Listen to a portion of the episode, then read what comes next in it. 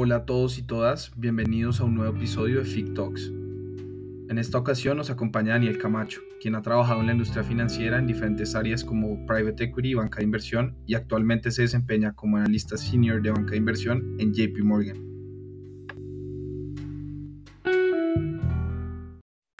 Hola Daniel, ¿cómo está? Eh, ¿Cómo va todo? Bien, afortunadamente, muy contento de estar acá. Gracias por la invitación, eh, Juan Camilo y todo el equipo. Perfecto, Daniel.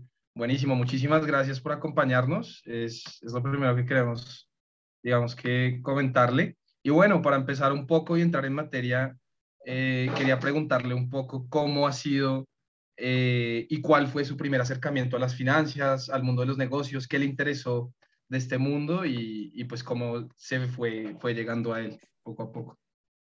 Sí, a ver, yo creo que mi respuesta a esto es que mi, mi, acercamiento fue un poco tardío. Yo no soy una persona que tuve muy claro desde el colegio que yo quería hacer esto. La verdad que tenía más bien un poco claro dónde quería estudiar, que quería, que quería enfocarme en términos de business, eh, más que todo porque era lo que se me facilitaba en el colegio. Eh, pero la verdad es que yo no estaba seguro. Creo que a mí me ayudó y creo que entraremos en materia un poco más adelante en el podcast, pero me ayudó que los primeros dos años cuando uno estudia en Estados Unidos son un poco más genéricos. Entonces le dan el chance a usted de que usted pueda entender y, y, y ver las diferentes áreas de un business school y, y decidir realmente dónde usted se quiere enfocar. Así que yo diría que mi acercamiento fue la universidad y las clases de la universidad. Previo a eso, yo la verdad es que no tenía muy claro que yo quería hacer esto y, y estar concentrado en, en, las finanzas. Claro, así es. Muchas veces en el colegio a uno, a uno le pasa que pues no sabe bien, bien qué hacer y se va mucho por lo que le va fácil o lo que han estudiado los padres o pues hay algunos que sí logran tener la fortuna de tener sus intereses definidos antes. Y con esto que nos comentó, pues eh, podemos pasar a la siguiente pregunta que va relacionada con lo que nos dijo y es, eh, ¿usted qué carrera estudió y por qué decidió entrar a esta carrera? Pues ya nos contó que en la carrera fue donde se dio cuenta que le gustaba el mundo de los negocios, después seguramente banca de inversión nos contará de eso, pero ¿qué fue lo que lo hizo tomar la decisión de qué carrera estudiar y por qué? Claro, yo estudié finanzas. Eh, yo creo que la decisión fue más que todo por las clases que empecé a tomar. Como hablamos, yo creo que los primeros dos años eh, para un business school lo que uno empieza a tomar es términos de contabilidad, términos de análisis financiero, y yo me empecé a dar cuenta que el análisis financiero me apasionaba más que, que la contabilidad, si bien la contabilidad es una parte fundamental hoy en día de lo que hago y demás, creo que no era donde yo me quería enfocar. Eh, empecé a conversar con amigos y con asesores que la universidad provee, y básicamente ellos me fueron guiando a dos carreras, una es una mezcla entre economía y finanzas, y la otra es finanzas puras. Eh, y creo que la decisión final se tomó porque me parecía, pues yo había tomado, y esto un poco más desviándome un poquito, eh, yo estudié un semestre en los Andes y alcancé a estudiar un semestre en economía. Entonces yo me fui no de una, sino que yo, yo me transferí al semestre por un tema personal. Eh, y la economía lo que pasa es que me había parecido una gran base, pero me parecía que era un poco muy teórico y yo quería estar en algo un poco más tangible y ahí fue donde dije, bueno, no quiero mezclar otra vez de pronto la economía que vi anteriormente, sino que me gustaría realmente enfocarme en lo que es análisis financiero. Eh, y esa fue la decisión. Perfecto, claro que sí. Eh, y cuéntenos un poco de cómo fue ese cambio, digamos, de, de haber pasado de estudiar un semestre en la Universidad de los Andes a estudiar en Estados Unidos. ¿Qué diferencias vio? Eh, por qué decidió, digamos, que, que, irse a Estados Unidos y cómo cree que esto afectó en su carrera profesional y personal. Sí, yo creo que eso fue, o sea, fue un caso muy específico. Yo creo que empezaría diciendo que los Andes no tienen nada que pedirle a las universidades de afuera. Me parece que ambas son de una calidad supremamente buena. Yo no me fui porque sintiera que necesitara una mejor educación, ni mucho menos. Me fui porque siempre tuve el sueño de irme a estudiar afuera y tener la oportunidad de ser pues, lo que llaman un student athlete eh, de poder jugar un deporte y representar a mi universidad. Eh, y creo que es una, un tema más que en Colombia esa, esa, experiencia no se ofrece, no se ofrece de la manera que se ofrece afuera. Entonces yo tenía muy, muy mecanizado y muy eh, planeado tratar de irme jugando tenis a la universidad cuando no se da es porque yo decido no irme, porque hay un tema personal, y porque de pronto las oportunidades que estaban saliendo no fueron exactamente las que estaba buscando, dónde las estaba buscando.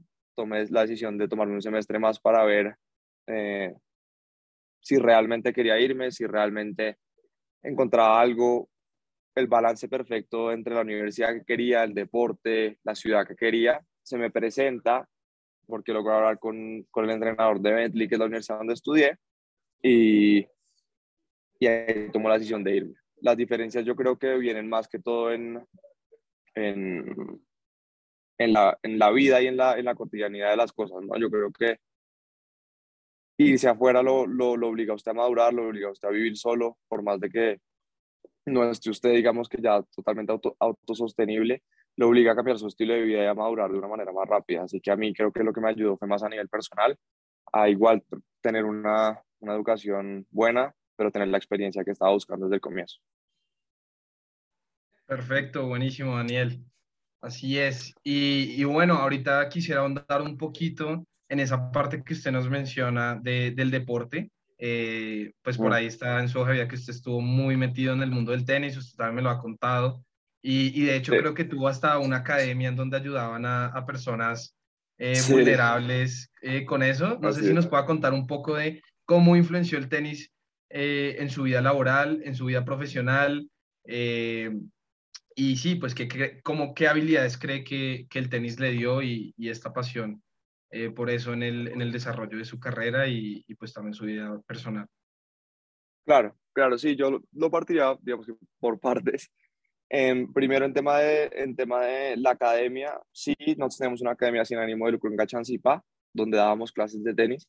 La razón por la cual hicimos es porque nosotros consideramos, y esto es algo que yo considero que a mí también me afectó o me ayudó eh, en mi trabajo hasta, hasta el día de hoy, es que creo que el, el deporte lo obliga a usted a, a, pensar en equipo y me parece que pensar que este trabajo, que cualquier cosa o que las cosas grandes se logran solo, me parece erróneo. Eh, yo creo que uno va entendiendo a medida que, que, practica un deporte que el producto final y los resultados vienen de una preparación importante con un equipo de trabajo. Así sea un deporte individual como lo es el tenis, ¿no? Usted tiene un entrenador, usted tiene un nutricionista, usted tiene un psicólogo, usted se prepara, hay una gente que lo ayuda a llegar a donde está usted. Entonces yo creo que lo primero sería aprender a, a trabajar y a pensar en equipo. Creo que eso es totalmente fundamental en términos de, del skill. Yo diría que también hay un tema de competencia y de siempre querer ser mejor. Yo creo que cuando es sano, el deporte lo ayuda a usted a, a querer mejorar y a querer, digamos que pulir sus, sus habilidades donde sea y lo que sea que esté haciendo. Y creo que para mí sí es fundamental un tema para hacer este trabajo siempre querer mejorar. Entonces, no tiene que ser perfecto desde el día uno, no tiene que saber todo, pero sí tiene que meter el esfuerzo y las horas para seguir mejorando, para ayudar al equipo, para ver usted cómo encaja en cada proyecto y cómo usted puede sacar el valor a, a cada oportunidad que tiene aquí. Así es, ahí estoy muy de acuerdo con todo lo que acaba de mencionar. Yo también estuve muy metido en el deporte eh, en el colegio y creo que me ayudó a desarrollar muchas skills de las que estuvo mencionando. Eh, sin embargo, me pasó algo y es que cuando estaba en la universidad, eh, comencé, a pesar de que hacía parte de la selección de, de, algunos deportes, comencé a dejarlo un poco de lado y a enfocarme en otras cosas. No sé si a usted le pasó lo mismo, Daniel, y después ya en el trabajo. Claro, yo creo que, a ver, creo que la universidad para mí no era tanto lo, el, era posible porque yo estaba en el equipo de la universidad como tal y eso tiene unas obligaciones y unos beneficios, entonces si yo me iba demasiado a dejarlo demasiado de un lado, yo creo que había consecuencias pero claramente las prioridades cambian. Yo siempre supe que yo no iba a ser un jugador profesional de tenis, creo que quería vivir la oportunidad de, de jugar en Estados Unidos, pero, pero claramente la prioridad empieza a moverse hacia otras cosas. Así que sí, yo creo que a medida que fui, fui avanzando en la universidad, mis prioridades fueron cambiando, mi enfoque fue cambiando. Eh, y es una lástima, porque definitivamente me gustaría hacer más deporte de lo que hago hoy en día, pero, pero llegará el momento otra vez. Así es. Bueno, y cambiando un poco de tema, eh, entonces usted se fue a Estados Unidos a estudiar la Universidad de Bentley. Quisiera que nos cuente un poco cómo se fue perfilando a lo largo de su carrera profesional para trabajar en el sector financiero. Entonces usted nos comentó que, que en los primeros dos años eh, genéricos de un business school fue cuando se dio cuenta que le gustaba el análisis financiero y demás, pero no sé si hizo algunas monitorías, actividades extracurriculares, eh, prácticas de verano que lo hicieran enfocar hacia el sector financiero y, y específicamente hacia qué parte del sector financiero. Sí, yo diría que yo me demoré un poco eh, en, en, en, perfilarme perfectamente para el trabajo que estoy haciendo hoy eh, en ese sentido. Me encantaría, sí, yo creo que hay muchos amigos y mucha gente que yo escucho que desde el colegio lo tenía clarísimo, iba a los veranos, trabajaba con el papá que trabaja en finanzas o se exponía o lo que sea, ese no fue mi caso yo me la pasaba era jugando tenis. Luego, cuando estuve en la universidad, traté de, de buscar algo relacionado a las finanzas mi segundo verano, eh, pero terminé trabajando en, en Publicar, que son los, la, compañía acá en Colombia, las páginas amarillas, que se está digitalizando y demás, en el área financiera, pero en un sector muy real. Eh, digamos que eso fue una decisión más de ver qué lograba encontrar para luego perfilarme para el siguiente verano, porque el, sistema gringo o estadounidense lo que sí tiene es que lo, busca que usted trabaje en los veranos, le da unas vacaciones bastante extensas y uno llega allá y le hacen saber que, bueno, usted puede estar en la casa tranquilo sin hacer nada esos tres meses, pero la idea es que al tener vacaciones tan largas usted busque trabajar. Eh, el, challenge es que cuando uno no tiene experiencia laboral antes, como era mi caso, era difícil conseguir una pasantía donde yo quisiera sin experiencia. Entonces, digamos que ese segundo año fue tratar de tener experiencia en algo más o menos afín para poder tener un perfil que me diera la oportunidad de, de aplicar a lo que en mi caso fue Barclays, que fue el Junior Year, y ahí es donde usted tiene su pasantía, si le va bien le hacen la oferta para volver full time. Eh, pero digamos que el, sistema lo ayuda a uno a perfilarse. Ese es el punto al, que iba. Perfecto, perfecto, todos esos insights que nos cuenta. Eh, bueno, y ahorita como nos estaba comentando, usted luego pasa a ser un Financial Analyst Intern en, en Barclays y no sé si me puede contar un poco de qué rol cumplía ahí, eh, por qué decide trabajar en Barclays, cómo fue ese proceso y si la industria ahí comienza a cumplir sus expectativas y ahí es donde se comienza a perfilar. ¿Nos puede contar un poco de eso? Sí, claro. Yo creo que la decisión fue que se me presentó algo en Nueva York y en un banco importante. Creo que yo de una me apresuré apenas se dio y dije, sí, sí, yo voy. Em, que creo que es, es, puede llegar a ser un error. En mi caso no necesariamente lo fue, pero digamos que la decisión de, de, de tomar la, la oportunidad fue digamos que el, el, prestigio del banco, un rol que yo pensaba que era fin, pero no sabía, igual cualquier rol, ese iba a ser el caso, ¿no? Yo no sabía realmente cuál era el día a día, nunca lo había hecho. Así que decidí eh, ir sobre un rol que yo pensaba que era afín a lo que yo quería hacer, el rol que me describieron era, era parecido a lo que yo tenía en mente y el banco era algo que me iba a posicionar para lo que yo quisiera hacer después. Entonces, esa es la decisión de ir. Mi día a día era un poco un híbrido de lo que hago hoy y algo un poco más back office, era un rol como de middle office. Em, entonces, si bien había temas de banca de inversión, también había apoyo como de back office, de log y de cosas más operativas a, a todos los front office eh, workers en ese sentido. Em, y en respuesta a la pregunta de si cumple mi expectativa, yo diría que sí, no. Cumple mi expectativa en el hecho de hacer parte de una institución donde hay gente muy capaz y donde busca usted siempre ser un poco mejor y lo, lo empujan a mejorar, pero creo que no era el rol que yo quería. De nuevo, era un poco, un poco más un híbrido, no tenía tanta exposición, no tuve ninguna ejecución ese, ese verano, ni estuve expuesto a ver parte de alguna ejecución. Em, y el equipo era local. Entonces, yo sí creo que hay un tema de cultura y una barrera entre, entre de pronto lo que es trabajar con, con latinos versus gente totalmente estadounidense si bien mi experiencia fue muy positiva, yo creo que no, o sea, yo definí que era un lugar donde yo no quería volver, por eso yo decidí no aceptar la oferta y, y devolverme a Colombia, que creo que entraremos a eso un poco más, un poco más adelante. Perfecto, perfecto. Buenísimo. Entonces, sí, ahí en relación de eso, eh, pues bien, una pregunta es, ¿cómo considera usted que se puede sobresalir como practicante para ganar una oferta? Sí, yo creo que eh, el, el, el tiempo de practicante es limitado. Entonces, creo que no es posible, desafortunadamente, demostrar demasiadas capacidades en un periodo de 10 semanas. que fue mi caso de, de pasantía. Em, creo que es un tema de actitud, de esfuerzo y ver y, y, fit. Me parece a mí que la pasantía es un tema de, oiga, es muy difícil yo darle la confianza para soltarle un modelo en cuestión de 10 semanas, entonces de pronto usted puede ser una persona extremadamente capaz para modelar y extremadamente buena para análisis financiero, pero pronto no va a tener las oportunidades para, para realmente demostrarle una pasantía de 10 semanas al nivel que usted quisiera. Creo que donde se destacan los pasantes es realmente en, en la persona que es proactiva, que quiere ayudar, que está siempre ahí, que le mete las horas, que le mete el esfuerzo, que tiene buena actitud y que es una persona que realmente a nivel tanto personal como profesional muestra un, un fit correcto, muestra realmente, es una persona que, con la que yo estoy dispuesto a trasnochar hasta las 3, 4 de la mañana, esta es una persona con la cual yo me la llevo bien, con la cual quiero viajar, con la cual quiero pasar mucho tiempo. Em, creo que esa es la pregunta que uno se va haciendo con los, con los pasantes esfuerzo y actitud, la verdad.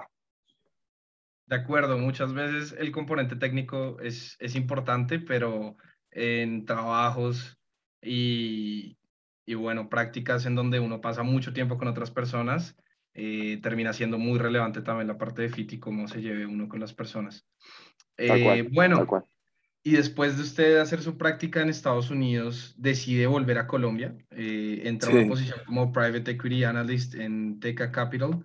Y, y, aquí la primera pregunta es, ¿cómo es ese proceso de decisión y por qué decide usted devolverse a Colombia después de haber estado en Estados Unidos, de haber trabajado en un banco grande en New York, en, en el área que digamos que le gustaba, y, y, y el porqué de eso?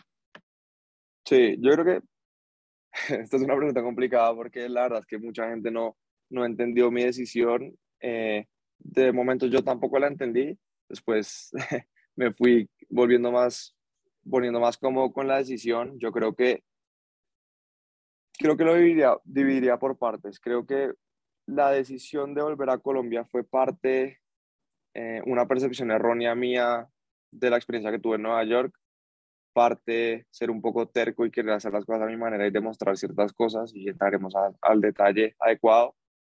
Y tres, creo que a medida que la gente me decía que las cosas solo se podían hacer en Nueva York y que como está dejando oír, más ganas me daban de volverme em, y demostrar que, que, las cosas se pueden hacer de ambas maneras, no necesariamente em, en Nueva York. Entonces, lo primero, yo diría que yo generalicé mi experiencia en Barclays y mi experiencia, a ver, fue positiva, pero el sentimiento que yo tuve al irme fue, yo de pronto no quiero hacer esto de esta manera, no quiero este rol, no quiero vivir solo en Nueva York y hacerlo desde acá, no quiero sentir que no tengo como ese, ese grupo de amigos y ese círculo social que, que realmente a mí me motiva tanto en Colombia, un grupo de amigos realmente cercano.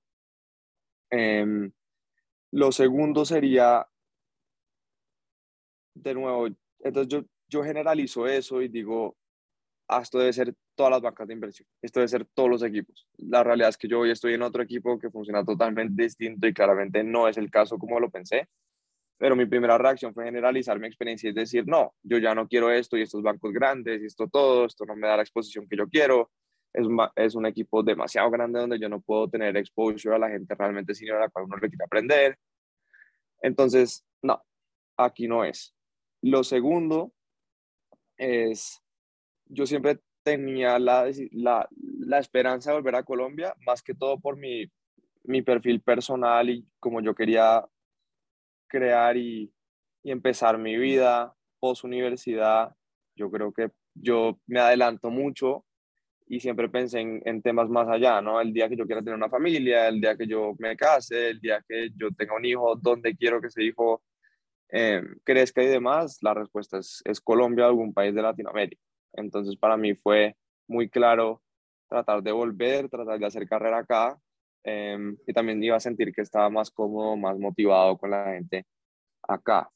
Em, y por último, eh, lo que le digo yo, y esto ya es más un tema más personal, creo que mis papás que adoro con todo mi corazón eh, son personas que siempre quieren lo mejor para uno, siempre buscan que uno tome las oportunidades que ellos de pronto nunca tuvieron. Entonces la primera reacción de mi familia fue, no, pero ¿cómo va a dejar eso ir? Tiene una oferta en Nueva York, nadie, ya quisiéramos nosotros tener una oferta en Nueva York. Entonces mi primera reacción fue, fue pelear y decir, bueno, pero yo yo creo que yo puedo llegar a hacer lo mismo desde Colombia, em, que es lo que hago hoy en día, ¿no? Somos un mismo equipo, pero creo que efectivamente tenían su, su preocupación em, y es totalmente válida, así que creo que esas peleas o esas discusiones constructivas me llevaron a, a querer volver aún más y querer demostrar aún más que, que, que sí se puede súper válido y súper interesante ese approach que le dio eh, pues a la situación que tuvo, porque sí, normalmente lo que uno escucha en la industria es que pues una vez tiene una oferta en New York, pues nada, váyase y tómela de cabeza. Eh, pero pues sí, vea que realmente ahorita está cumpliendo un rol bastante similar, si no es el mismo, como dijo que son el mismo equipo desde Colombia y con todos los plus que tiene estar en el país, donde usted construyó todos sus amigos de colegio, que son de los que quedan más importantes eh, para toda la vida. Entonces, muy interesante eso que nos cuenta ahí. Eh, bueno, ¿y por qué usted tenía clara la decisión de devolverse a Colombia? ¿Y por qué decide de ahí hacer la transición a, a, private equity, que fue lo que le llamó la atención de private equity, y también específicamente de Teca Capital? ¿Cómo fue ese proceso de decisión que tuvo ahí? Sí, sí, tal cual. Yo creo que se mezclaron un par de cosas. Creo que de nuevo vuelve a mí la, la, percepción errónea de pensar que todos los bancos grandes no me iban a la exposición que yo quería. Entonces entro yo acá a Colombia, vuelvo y empiezo a buscar algo un poco más pequeño, un poco más boutique, donde yo dijera, oiga, yo quiero una exposición, quiero trabajar con la persona que es el dueño de, de la compañía o del lugar y quiero aprenderle a esa persona. Entonces entré con el, con el mindset de buscar algo un poco más pequeño, un equipo más reducido. Eh, y al yo tener la experiencia de banca y demás o de Nueva York, empiezo yo a buscar roles afines, pero que no sean iguales. Entre esos sale private equity y lo que me empezaron a decir las personas con las que me empecé a asesorar y empecé a hablar, oiga, private equity lo que tiene es que tiene tanto ejecución como tiene banca de inversión, como gestión de compañías. Y si usted algún día quiere gestionar su propia compañía, me parece que tiene un valor agregado tener esa parte de gestión, entender cómo funciona el día a día, manejar un equipo del sector real. Em, entonces creo que tiene una parte de ambos mundos y eso a mí me interesó. Entonces llego, empiezo a buscar diferentes oportunidades, tanto en banca como en private equity. Se me presenta la de Teca y digamos que había escuchado cosas muy positivas. Creo que la etapa en la cual estaba el fondo era el primer fondo, entonces iba a haber mucho upside y iba a haber muchas oportunidades de aprendizaje Em, entonces yo tomo la decisión de, ir, de decir, perfecto, voy a, voy a realmente hacer enfoque en, en el exposure que yo pueda tener y el aprendizaje y ahí tomo la decisión de ir a Tech. Perfecto, perfecto. Y bueno, y cuando trabajó en Teca y Private Equity, cumplió sus expectativas de tal vez ser similar a, a, banca, pero un poco diferente, con más exposición. Digamos, si encontró lo que, lo que usted estaba buscando eh, al haberse decepcionado un poco de la experiencia que tuvo en New York. Sí, sí, yo creo que, yo creo que sí. A ver, yo siempre he sido muy claro con las personas con las que hablo y sin, sin TECA para mí no hay JP Morgan. ¿no? O sea, sin la preparación que yo tuve en JP Morgan para mí no existe porque no, no hubiera sido el candidato que fui en el momento en el proceso. Eh, yo creo que sí encontré lo que estaba buscando, sí encontré mayor exposición, sí creo que hay ciertos skills que yo desarrollé ya que de pronto trabajando desde el comienzo en un banco grande toman más esfuerzo desarrollar. Para mí la relación con los socios en Teca era muy de tú a tú en el buen sentido de la palabra, en el que había la confianza para preguntarles cosas, había la confianza para conversar, para proponer. Y creo que cuando usted trae esa actitud de no tener miedo de hablar y proponer nuevas ideas a un banco como lo es JP Morgan, que es algo un poco más grande, creo que es algo que lo diferencia y, y lo ayuda. Entonces, yo sí encontré la experiencia que buscaba, sí encontré un grupo más pequeño, unos amigos que tengo que tendré para toda la vida, gente muy capaz que me enseñó muchas cosas y que realmente tuve el chance de exprimirle todo el conocimiento a estas personas por la naturaleza del equipo pequeño. Así que sí lo encontré, simplemente que luego, luego, luego sigue lo siguiente, ¿no? Luego hay que seguir creciendo. Así es.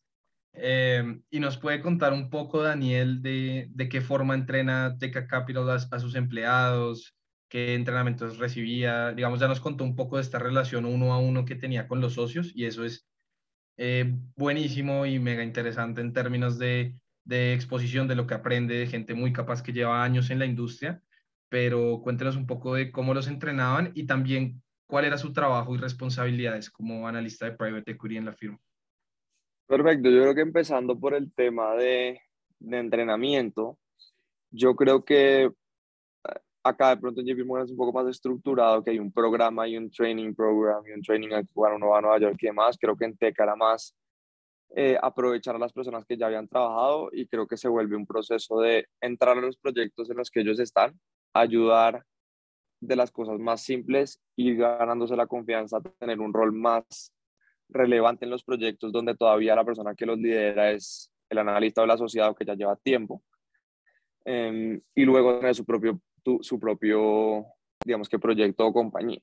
Entonces, para mí el training fue más agarrar los materiales que ellos hacían día a día, ayudarlos con cosas simples, después, bueno, listo, ayúdeme con esta parte del modelo, listo, vamos sobre esta nueva parte del modelo, vamos sobre este informe a los inversionistas, vamos sobre cada deliverable y cada vez, cada trimestre, cada vez que lo hacíamos, digamos que ganarme un poco más de, de autonomía. Entonces, digamos que el training es más, más un hand holding, diría yo, de, de parte de, de las personas que ya están ahí. Muy bueno, muy bueno eso. Y bueno, usted duró ahí eh, pues un tiempo en, en, private equity. ¿Y cuáles diría que son sus mayores aprendizajes, eh, lo que se llevó de la industria de private equity? Yo diría que realmente, como fue mi primer trabajo realmente full time, a mí lo que me enseña Teca es cómo funciona el mundo financiero realmente. No es una pasantía de 10 semanas, no es nada, es ya el trabajo real, ya trabajar con inversionistas, em, digamos que tangibles, ya tener un equipo donde los resultados se tienen que dar, ya tener un poco de accountability de las cosas, más responsabilidad. Entonces yo creo que las enseñanzas más grandes para mí fueron pues uno, el tema de que, de nuevo, el esfuerzo, el fit, el equipo es fundamental. Dos, que uno tiene que aprender a tratar a las diferentes contrapartes de ciertos procesos, entonces es muy diferente el trato con un inversionista que con un socio, el socio que con un asociado, el asociado que con un VP. Entonces, creo que me ayudó a mí a, a navegar el mundo financiero y a entender cuál era mi lugar Em, aparte, obviamente, todos los skills y los technicals y todo lo que uno aprende de más, creo que lo que yo más me llevé fue cómo traer un equipo, cómo sacar un proyecto adelante em, y cómo realmente hacer el project management con las diferentes partes que están involucradas.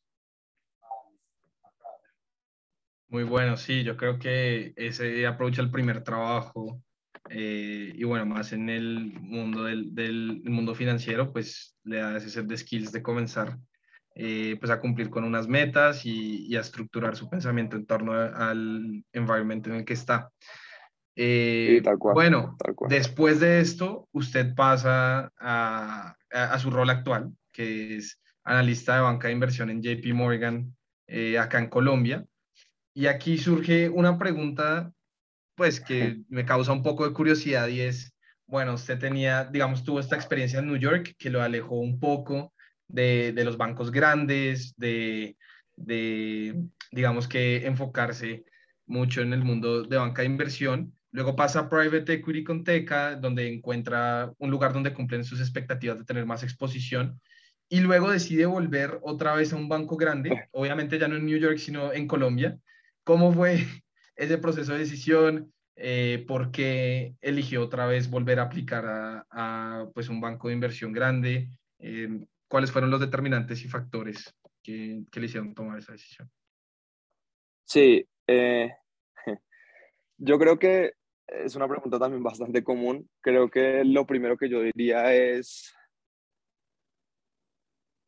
yo estaba pensando ya en tomar un paso siguiente a Teca, no por nada específico a Teca, sino porque yo sentía que de pronto quería una carrera un poco más estructurada. Creo que lo que tiene Teca es que para bien y para mal, usted crea su propio destino, em, pero no hay una estructura establecida. Entonces, si usted es una persona muy, muy, muy buena y va demostrando, depende muy, mucho de la decisión de los socios, como en qué momento usted asciende, en qué momento usted sube. Y eso puede ser, de nuevo, tanto bueno como malo, ¿no? Usted demuestra, usted le van a dar y le van a soltar. Si usted pronto no demuestra tanto, no le van a soltar tanto. O a veces usted puede demostrar, pero hay otros factores que afectan el ascenso, afectan demás. Entonces, creo que el equipo de por sí, como era un primer fondo, para que todo el equipo crezca, y esto es en todos los private equities, me, a, a mi parecer, es que para que todo el equipo siga creciendo y siga evolucionando, usted tiene que tener más y más fondos, ¿no? Entonces usted cierra un fondo o está cerrando un fondo, pero está montando el otro, y a medida que usted genera más capacidad y más necesidad de analistas y asociados para cubrir las compañías que se tienen en el portafolio, ahí es donde empieza el crecimiento realmente acelerado. Em, yo de pronto quería algo más estructurado y más para allá. Entonces, digamos que estaba simplemente abierto, estaba muy contento en Teca, pero estaba abierto a, a ver otras posibilidades. Y a mí, de hecho, me llega la oportunidad de aplicar a JP Morgan. Yo no busco eh, eso, me llega por un, conocido y me dice, oiga, están contratando porque no hace parte del proceso. Lo primero que diría en eso es, yo lo dudé porque de nuevo, yo tenía una percepción errónea de los bancos grandes, dije, no estoy seguro si quiero volver a eso, pero bueno, es JP Morgan, porque no le doy un, un chance. Y creo que lo primero que diría es el fit que hubo con el equipo en las entrevistas es algo que yo no había tenido con ningún otro equipo antes, ni con mi pasantía, ni con Teca, ni con nada anterior. Entonces, mi primer pensamiento fue, bueno, si yo estoy dispuesto a darle un chance nuevo a, de pronto a, los bancos grandes, va a ser con este equipo de trabajo. Estas personas son las cuales, con las cuales yo quiero trabajar, estas son las personas a las cuales yo les quiero trasnochar, estas son las personas a las cuales yo realmente me motiva. o sea, realmente un fit como tan claro que yo dije, no importa si la expectativa me vuelva a decepcionar, pero estoy dispuesto a volverlo a intentar porque realmente este es el equipo en el cual quiero estar. Entonces le doy el chance a JP Morgan. Afortunadamente, si les soy sincero, es un proceso bastante competido. Yo no pensé que yo fuera a quedar, estaba haciendo lo mejor que podía, pero nunca con la expectativa de que yo, de que yo fuera el candidato que iban a escoger. Se me presenta y digamos que es una oportunidad que si bien es un salto de vuelta de private equity a, a banca, creo que es una entidad que lo amerita, siendo JP Morgan teniendo la oportunidad que se está presentando. Buenísimo eso que nos cuenta ahí, Daniel. Eh, sí, yo, yo creo que eso es algo que pasa constantemente. Uno a veces siente el fit eh, en las entrevistas más con equipos de algunas entidades que otras y creo que eso es un factor que hace la diferencia porque es personas con las que uno va a estar trabajando una gran cantidad de tiempo, entonces es importante sentirse cómodo y que pues se pueda generar valor eh, mediante una confianza y pues también el trabajo duro, ¿no? Eh, no sé si yo diría que... Sí. disculpe que lo interrumpa, solo quería aclarar. Igual, o sea, con Teca había un fit muy bueno, eh, y yo adoro, o sea, quiero muchas personas hasta hoy en día, pero creo que, de nuevo, hay ciertas conexiones como extra que uno, que uno logra sentir, como dice usted, y ahí es donde uno toma esa decisión. Así es, Daniel.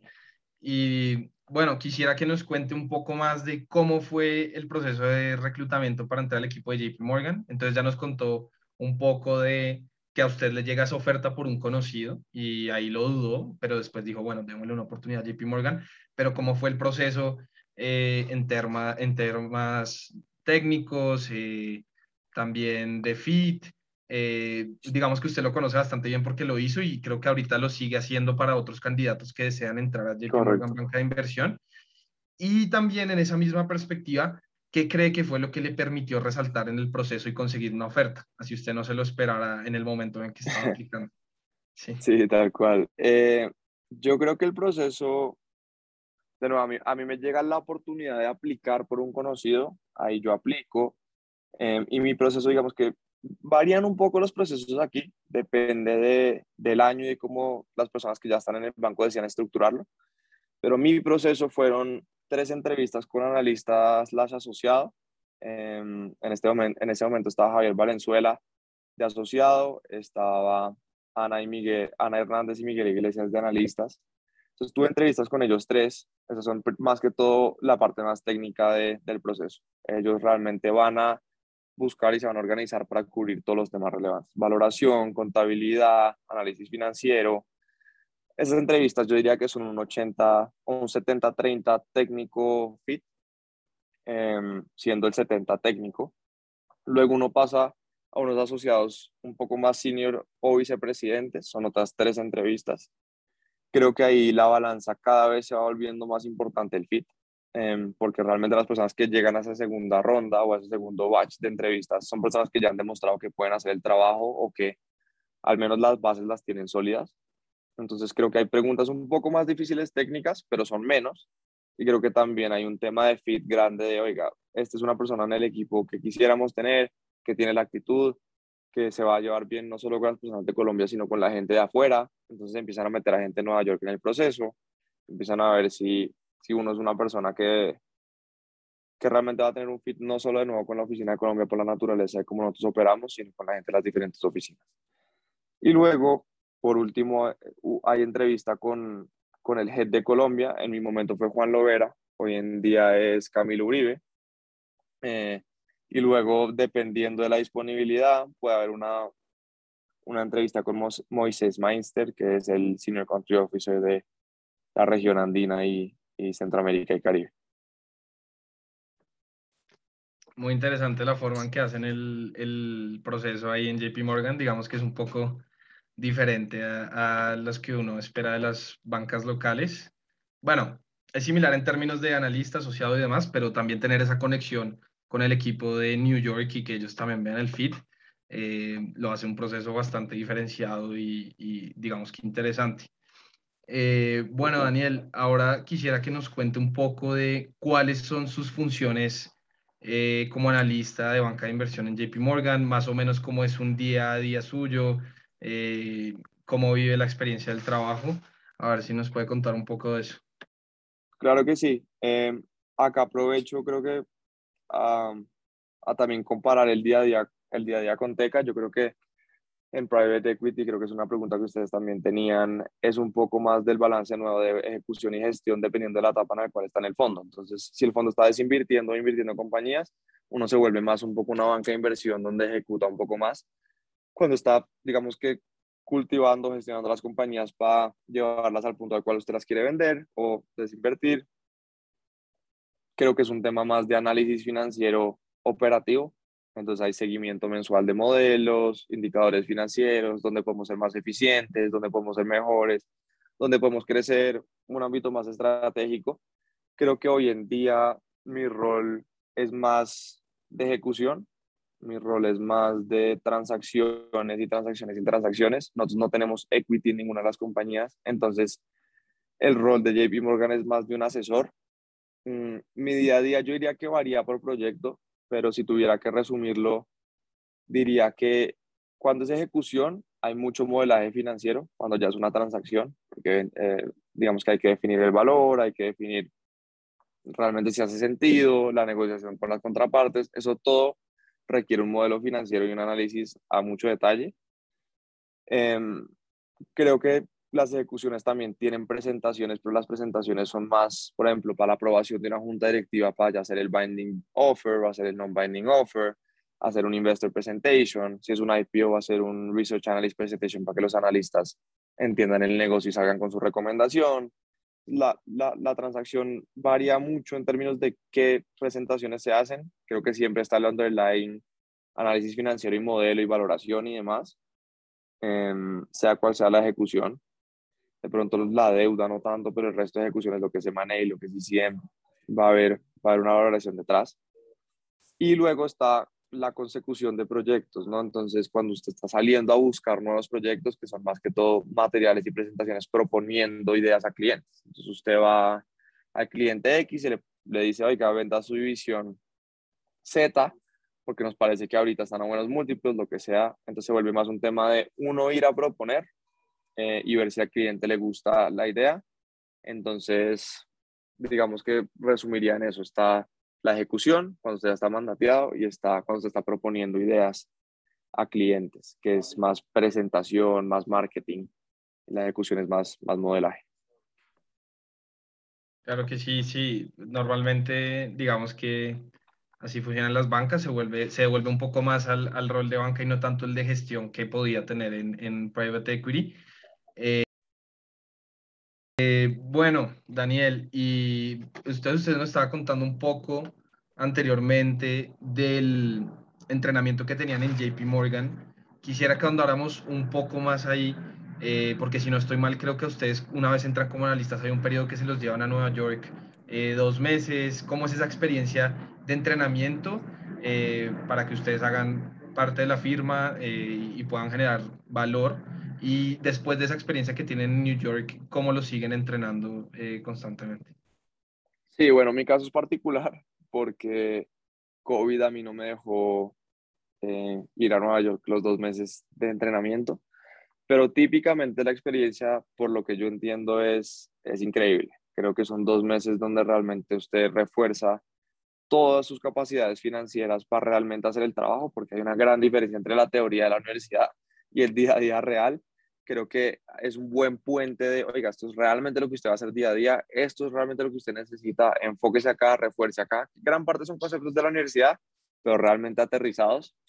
Em, creo que el hecho que el banco lo lleve a uno a Nueva York es, es muy chévere. O sea, me parece que es una oportunidad que usted le, le, le brindan, todo, todo pago, todo perfecto, va a ir a conocer también su clase. Entonces usted no solo conoce al usted de Colombia, sino a la persona que entró igual que usted en México, en Chile, en Nueva York, la gente también de los equipos locales, o sea, también están los banqueros de Estados Unidos locales, entonces hay realmente donde se genera también cercanía entre el equipo.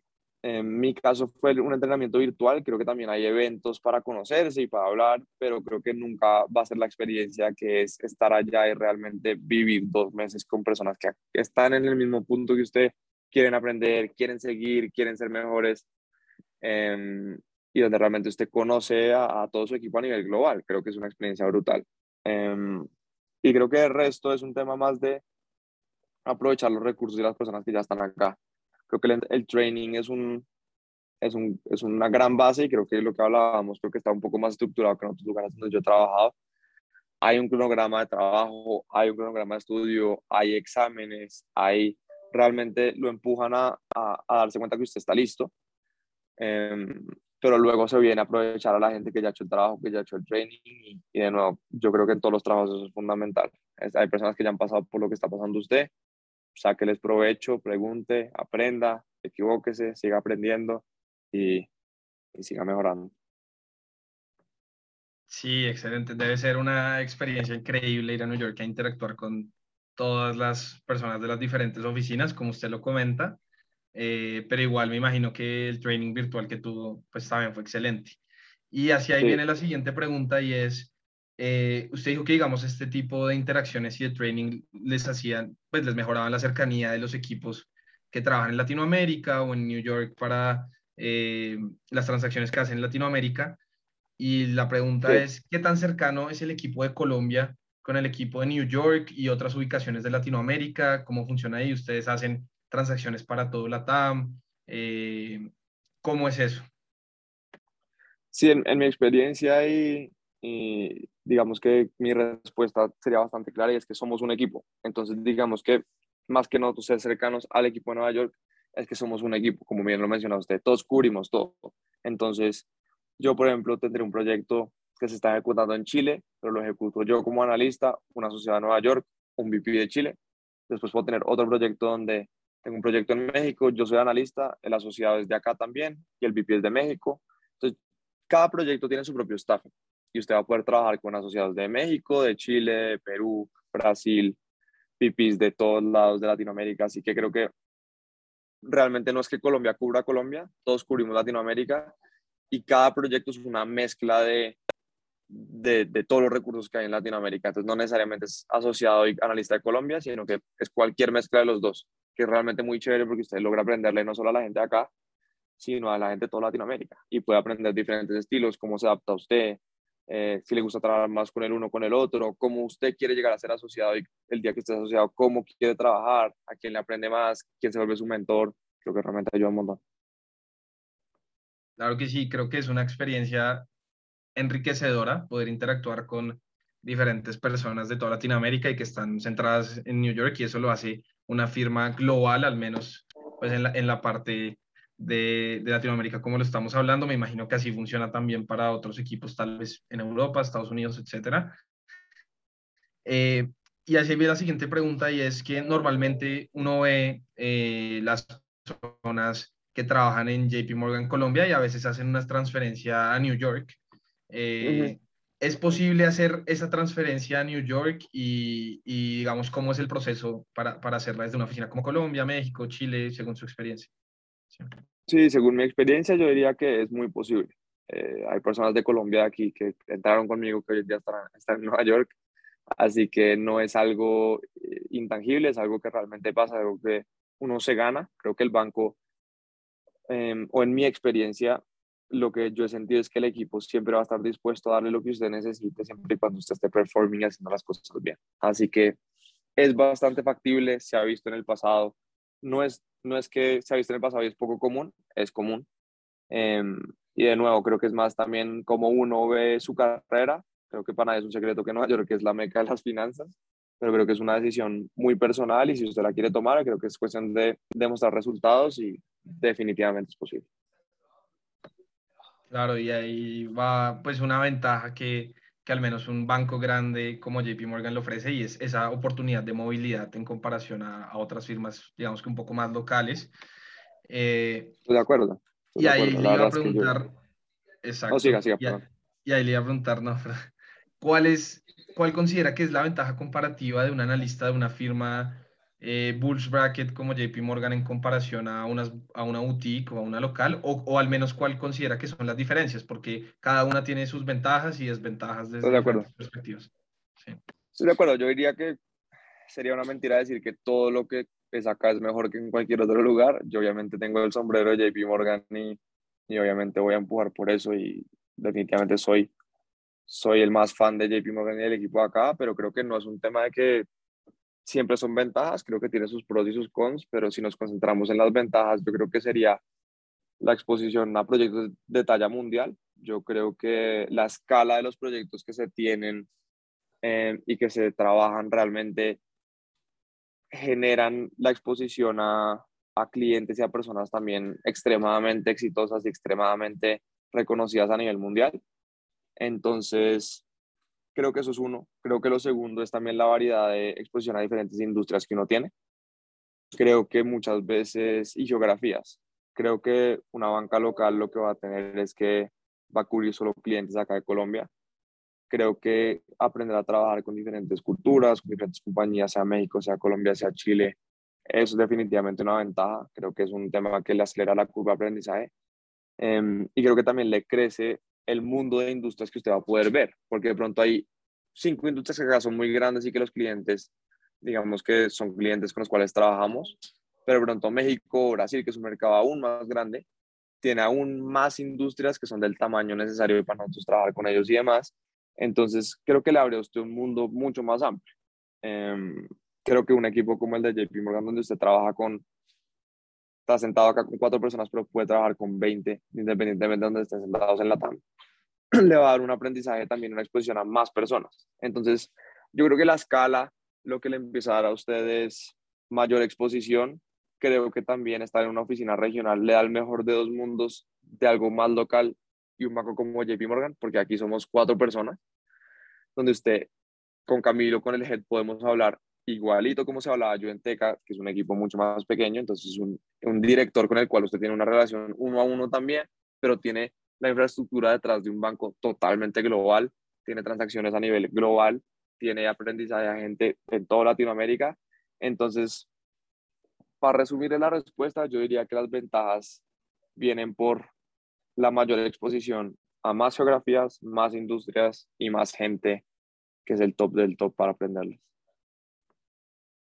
Claro, buenísimo, ¿no? Y eso también se me hace, al menos a mí personalmente, muy interesante lo que usted menciona, porque a pesar de que es un banco bastante global y tiene interacción con diferentes equipos de todas las geografías, al menos para Latinoamérica, también tienen esa relación uno a uno con la gente bastante senior que uno a veces esperaría que pues no es así eh, en un banco tan grande y, y, creo que pues eso también le genera mucho valor a, a, a la curva de aprendizaje de su carrera y la generación de valor que pueden tener en la industria.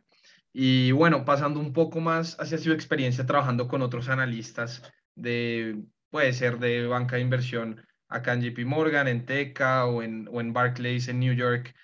¿Qué considera usted que diferencia a un gran analista del resto? ¿Qué es, lo, qué es ese factor o esos factores que lo hacen diferenciarse y, y digamos que resaltar un poco más sobre los demás? De acuerdo, yo creo que es una muy buena pregunta y la, la, respuesta creo que yo la divido siempre en dos partes. La primera es que la base siempre tiene que estar. Usted no puede pensar en sobresalir y hacer cosas diferentes si usted no tiene la base sólida. Entonces, si usted no hace su trabajo bien, es muy difícil pensar en qué más puedo hacer para sobresalir. Entonces, yo diría que lo primero que tiene que tener un gran analista es hacer su trabajo base perfecto. Entonces, los materiales tienen que estar perfectos, el análisis financiero tiene que ser bueno, los modelos tienen que estar bien hechos, o sea, las cosas tienen que ser flores. Em, entonces, cuando uno ya tiene esa base de ser sólido en modelos, presentaciones, detalles, attention to detail, todo lo que es técnico, todo realmente lo que es día a día, y usted tiene eso dominado, yo diría que lo que tiene el gran analista es uno, que no tiene miedo realmente a hablar y a proponer, salirse de ser el analista que solo sigue instrucciones, sino ser la persona que realmente da un paso más y dice, oiga, ¿por qué no hacemos esto? Oiga, venga, yo le justifico por qué hicimos esto. Me parece que eso es un, un gran skill. Creo que el siguiente es trabajar en equipo. De nuevo, el que diga que puede hacer este trabajo solo y manejar un proyecto y ser el mismo VP asociado, analista, ser el MD, solo ser una persona, es falso. Estos realmente los resultados se dan con un trabajo en equipo y creo que cada, cada proyecto busca que el analista se acople un poquito el rol de analista y donde uno puede agregar valor no siempre va a ser el mismo. Entonces, creo que esa adaptabilidad de, oiga, tengo un asociado que es muy bueno en esto, que de pronto le falta esto, venga, yo me meto por acá para apoyarlo, o de pronto es muy bueno en esta otra cosa, porque no me meto acá yo a apoyarlo? Creo que los grandes, grandes analistas analizan y entienden dónde realmente es su rol y dónde realmente pueden agregar valor dentro de los proyectos. Así es, así es. Ahí estamos de acuerdo en que las bases, yo también considero que las bases siempre deben estar claras para poder desarrollar un trabajo y parte de lo que diferencia no solo a los analistas de banca de inversión, sino a las personas que comienzan a resaltar un poco más o a diferenciarse, es esa capacidad de hacer bien su trabajo y proponer cosas nuevas y siempre tener las ganas de ir más allá un poco más que los demás. y tener, y, tener, y tener criterio, y tener criterio. Creo que a, mí, por ejemplo, ahorita que ya tengo personas o analistas que ya son un poco más junior que yo y trabajo con ellos, cuando yo les pido que hagan algo y a mí me dicen, oiga, de pronto me parece que mejor deberíamos hacer esto, puede que yo no esté de acuerdo y al final yo le diga que no, que sigamos con lo que dije, pero yo voy a apreciar el hecho que esta persona lo pensó. No quiero que sea la persona que siempre es como, ah, sí, Daniel me dijo que ponga A, listo, pongo A. Em, quiero que cuando tenga una opinión realmente diga, oiga, ¿por qué no complementamos A con B? Y yo le puedo decir que sí, yo le puedo decir que no, pero igual yo me voy con la sensación de, oiga, este man tiene criterio, eh, pensó las cosas, no simplemente sigue instrucciones, sino que realmente es una persona que, que propone, que piensa y que, y que alguno de estos días va a sacar una gran idea y la vamos a tomar. Entonces, o sea, independientemente se tome o no se tome la idea, tener criterio es fundamental. Así es. Sí, muy, muy interesante lo que menciona de los analistas que logran resaltar.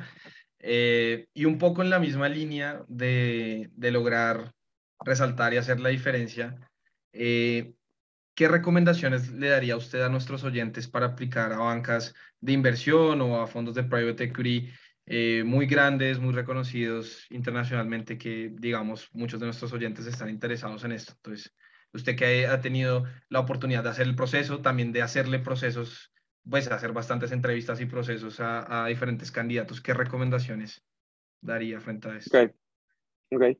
Sí, no, tal cual. Otra, otra buena pregunta. Yo creo que lo primero, antes de empezar a siquiera aplicar, es definir si, si este tema les gusta. evidentemente es imposible saberlo 100% sin hacer el trabajo, pero realmente convencerse de a qué están entrando y los sacrificios que entran o sea, que vienen con él, creo que es el primer paso, porque hacer este, este trabajo sin realmente verle el valor, no significa que a nosotros nos guste trasnochar hasta las 4 de la mañana, pero si le vemos el valor a estar aquí, si le vemos el valor, o yo puedo hablar de mi experiencia, yo le veo el valor a estar acá, yo personalmente, eh, realmente estaba seguro que aquí es donde quería estar y hacer el trabajo de una manera buena, para tener una actitud correcta a las 3 de la mañana cuando están trasnochando, es lo primero que tienen que definir. Esto es lo que quiero hacer, sí o no, y si la respuesta es sí, listo, lo voy a meter todo y estoy dispuesto a sacrificar lo que tengo que sacrificar. Lo segundo, yo diría que, como saben, es un proceso competido, entonces no sobra decir que vale la pena prepararse con todas las guías que ustedes puedan. Si conocen a alguien que trabaja en el día a día, traten de sacarle el jugo a esa persona y el conocimiento eh, que más puedan. Si ustedes tienen a esa persona que hace el trabajo día a día, llámenlo, jodanlo, pregúntenle por qué hizo esto, me puede mostrar algo, si no le puede mostrar, entonces, oiga, puedo yo tratar de hacer un modelo y usted me habla, qué sé yo. Creo que realmente empaparse de, del día a día, que es muy diferente a la teoría previa a lo que uno entra, es fundamental. Em, y digamos que mezclado con el tema de las guías, que son muy, muy buenas, em, creo que realmente meterle el tiempo a prepararse, porque es un proceso muy competido, ayuda. Eh, y tercero, y creo que este es el tema para mí más importante, y es un híbrido de dos cosas, es sean genuinos en las entrevistas. Una vez ustedes realmente apliquen, sean ustedes. Creo que muchas veces es muy evidente cuando la persona se pega a la guía, eh, porque nosotros también nos leímos las guías y también aplicamos y también hicimos todo. Entonces, cuando la persona es una persona que tiene las guías memorizadas y no se sale de la guía, bueno, entonces es difícil conocerlos y es difícil poder decir, oiga, con este man yo sigo hasta las 3 de la mañana, porque la persona solo me está respondiendo como un libro, como una guía. Si ustedes no se dejan conocer, es muy diferente resaltar, porque van a haber otros candidatos que van a hacer el mismo approach, le metieron las mismas horas, se leyeron la misma guía, entonces para resaltar realmente, sean ustedes mismos, busquen ser genuinos cuando les hagan preguntas de fit, sean honestos, no significa que cuando les digan, usted le encanta trabajar hasta las 6 de la mañana, usted diga, sí, o sea, yo en vez de estar con mi novia con mis papás, yo prefiero trabajar hasta las 6 de la mañana. Todos sabemos que eso no es el caso. Entonces, sean genuinos, demuestren el interés, pero sean honestos y, busquen realmente demostrar que, que ustedes quieren estar acá y que están dispuestos a meterle lo que se tenga que hacer, em, pero que, que, no están diciendo que sí a todo porque, porque sí. Em, y y digamos que en línea con eso, diría confíen en sí mismos. Yo creo que, creo que en la primera pregunta que, que hablamos hoy, mucha gente es como, listo, es JP Morgan, no es Goldman, no es lo que sea, yo tengo que tomarlo. Creo que siéntense un rato cuando les llegue la oferta. Si les llega la oferta, este es el equipo en el cual quiero estar, estas son las personas, porque ustedes también están entrevistando al banco, por más cliché que suene. Entonces, creo que su experiencia va a cambiar mucho en banca de inversión por el equipo que tengan. No todas las bancas de inversión funcionan igual. Entonces, yo no me quedaría en el tema de, porque es un banco grande, yo tengo que decir que sí.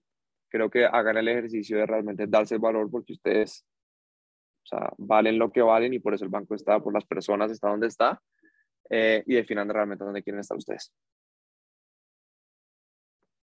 Muy buenos consejos, Daniel. Creo que pues, los que hemos pasado por procesos de entrevistas experimentamos lo que usted ha dicho y creo que realmente saber y uno intentar aplicar lo que realmente le gusta hace la diferencia y también ser, ser genuino, porque es cierto que uno muchas veces en las guías, al menos para banca de inversión y private equity, hay unas, les dan uno como un marco de, de respuesta de qué decir en las preguntas de FIT, pero eh, considero que también ser genuino eh, es valorado por las personas que, que, lo están entrevistando a uno y a, las, y pues a los demás candidatos. Entonces, pasando un poco eh, digamos, saliéndonos un poco ya de, su experiencia laboral, pero pues igual relacionado con ella, pasemos a, una parte de perspectivas y, motivaciones que, usted tiene y que ha tenido sobre su vida y su experiencia profesional. Eh, la primera pregunta en este aspecto es, ¿considera usted que la industria de banca de inversión y private equity en las que ha trabajado aportan al desarrollo económico de los países? Y si la respuesta es sí, ¿en qué medida? ¿Y cómo lo hace?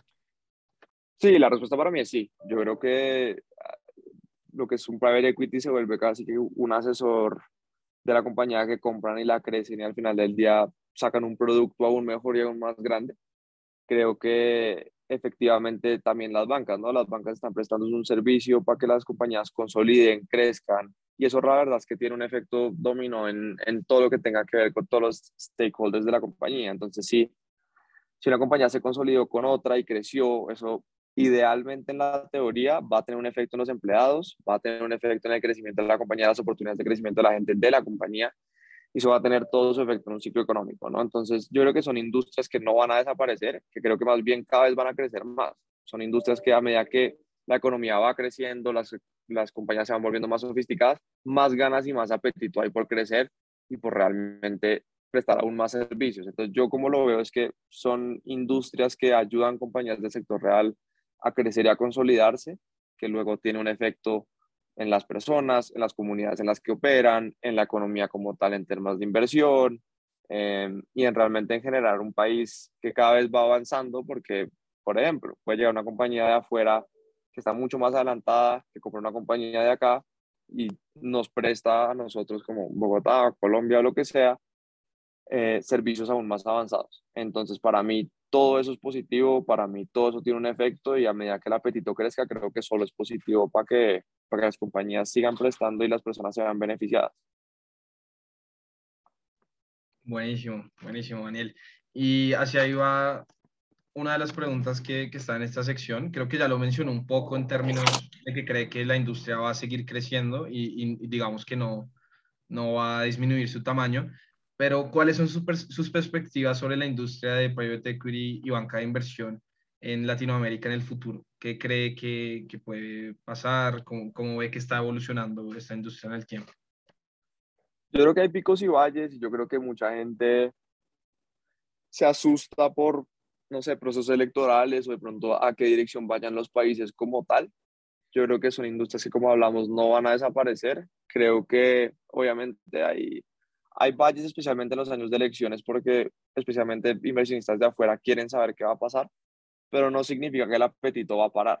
Entonces, independientemente de hacia dónde vayan las cosas, obviamente toda su debida medida, eh, son industrias que de nuevo van a seguir creciendo. El apetito de las compañías cada vez va a ser crecer más, el apetito de los empresarios cada vez va a ser em, seguir creciendo y seguir beneficiando a sus empleados y demás. Así que son industrias que siempre que el país quiera crecer, que eso siempre es un given, independientemente de todo, van a seguir creciendo.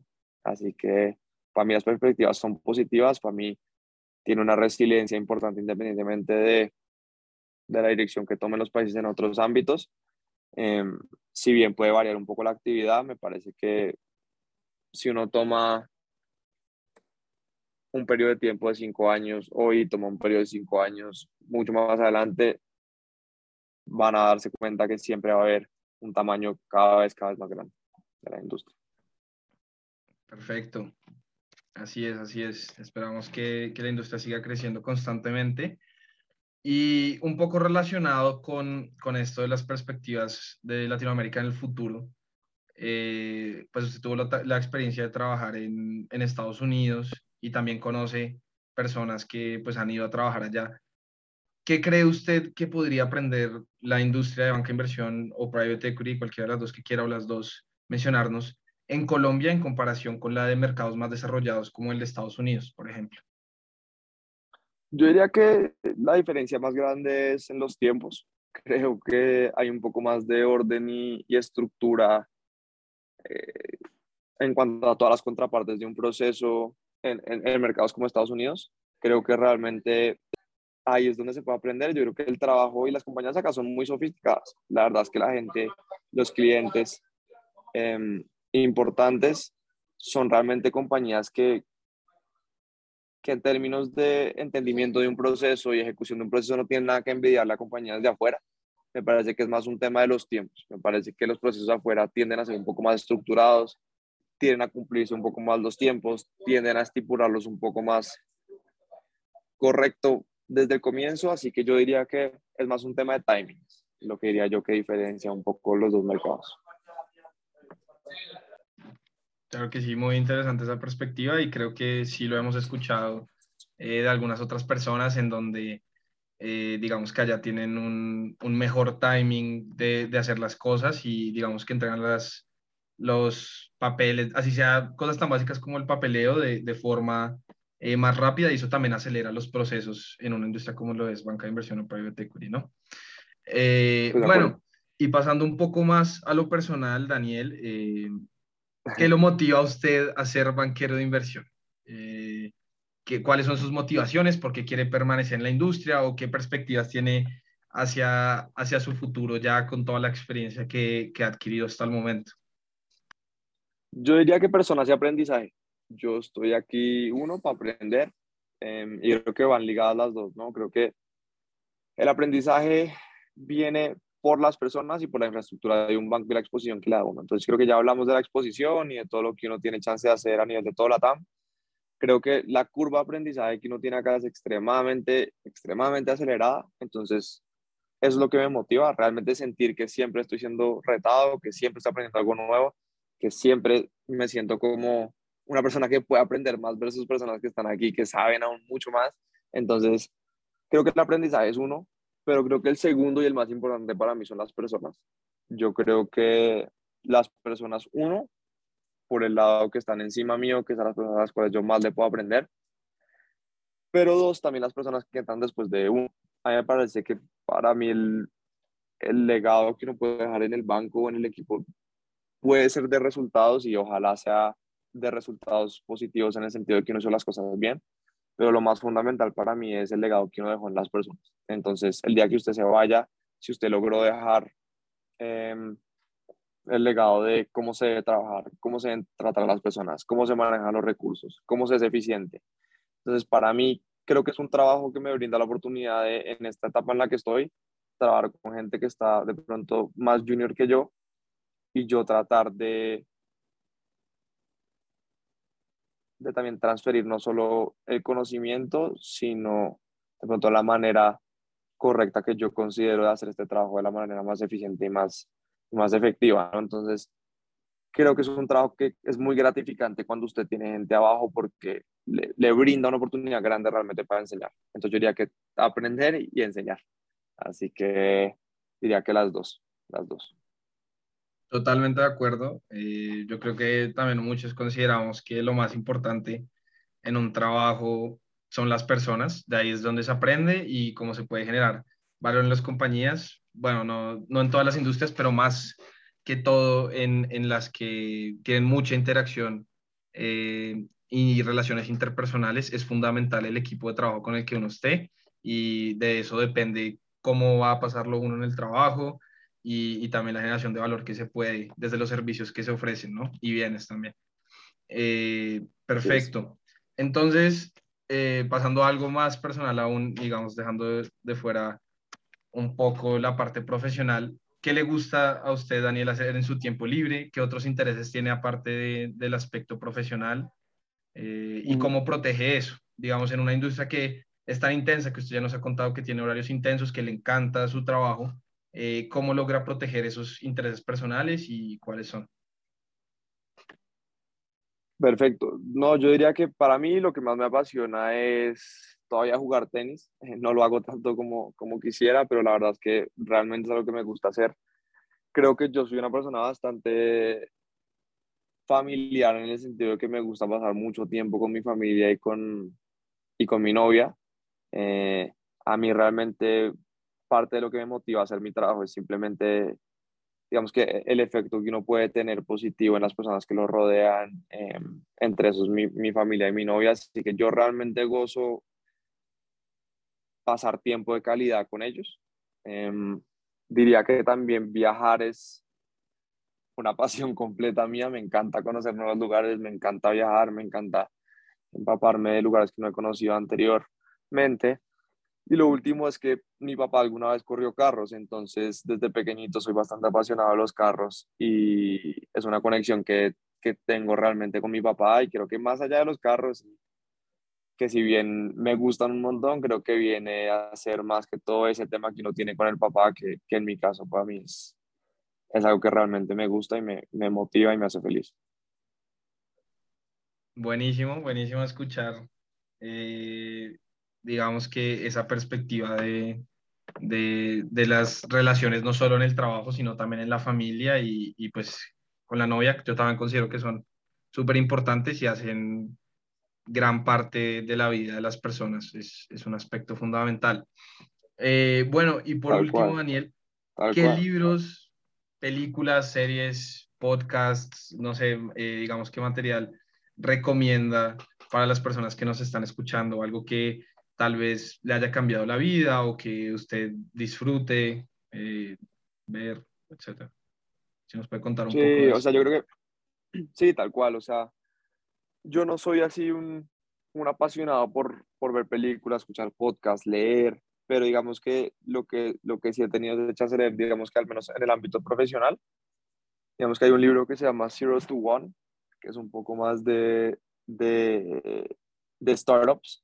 Entonces, digamos que es la teoría detrás de cómo usted debe montar un negocio.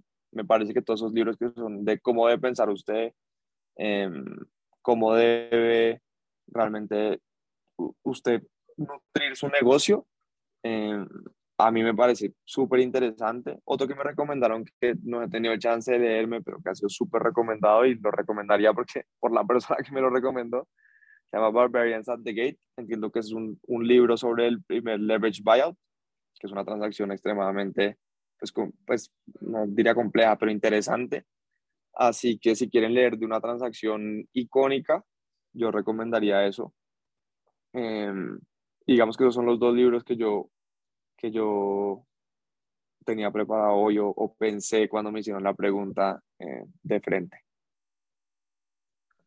Perfecto, se escuchan súper interesantes, sobre todo el de, bueno, el, el, el, del mundo de los negocios. Yo creo que esos de startups siempre son eh, bastante interesantes, como por ejemplo el método Lean Startup. Eh, exacto. exacto. creo que a uno lo, lo pone a pensar de cómo realmente montar un negocio y también entender, eh, por ejemplo, si esto no está desde la parte de, de, asesorar los negocios, pues también entender cómo piensan las personas que, que han creado negocios y los están ejecutando, ¿no?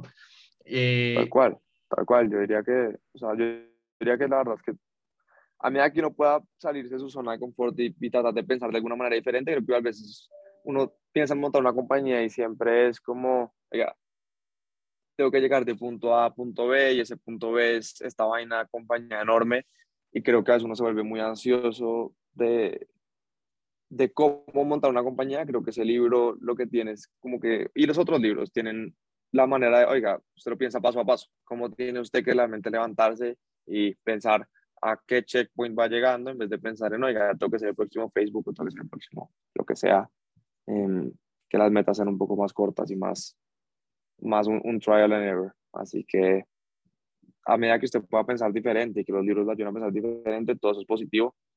Em, se, me, se me escapa el nombre de otro libro, pero, pero creo que lo hablaba ayer con compañeros y, y digamos que era un libro donde realmente es del mundo de los negocios, pero la conclusión final, por lo que entiendo, porque no lo he leído, es, oiga, si usted realmente quiere sacarle el provecho y los resultados a las personas, a las compañías, usted, antes que cualquier otra cosa, tiene que ser buena persona y tiene que empoderar a la gente bajo suyo para ser cada vez mejor.